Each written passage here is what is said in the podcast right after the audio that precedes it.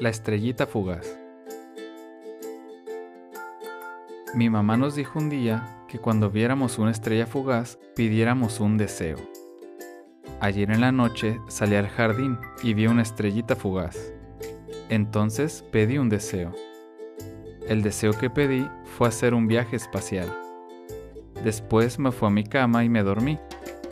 De pronto me despertó una intensa luz. Era una estrella fugaz y la estrellita fugaz me dijo, ven y sube a uno de mis picos, te llevaré de paseo. Salimos volando y en un instante estábamos en medio del espacio. Había muchas estrellas de todos colores y muy a lo lejos se veía la Tierra y la Luna. También vimos un cometa con su cola larga y plateada.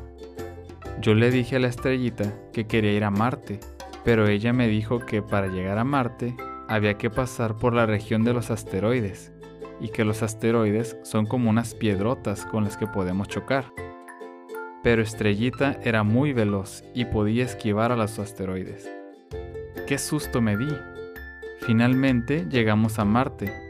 Todo era rojo y desierto. De pronto empezó a verse una luz muy brillante. Vámonos rápido, me dijo Estrellita. Es el sol que va saliendo.